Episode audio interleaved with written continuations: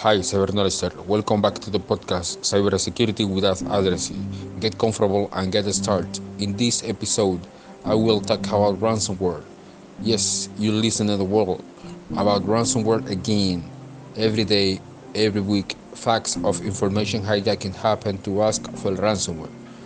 And it leads me to talk about ransomware again. Ransomware is a type of software, well crafted, malicious software but it can be avoided with simplicity, or rather, and better said, it can be prevented from suffering of positive effect for the cyber criminal with simplicities such as have backup policies with periodic execution.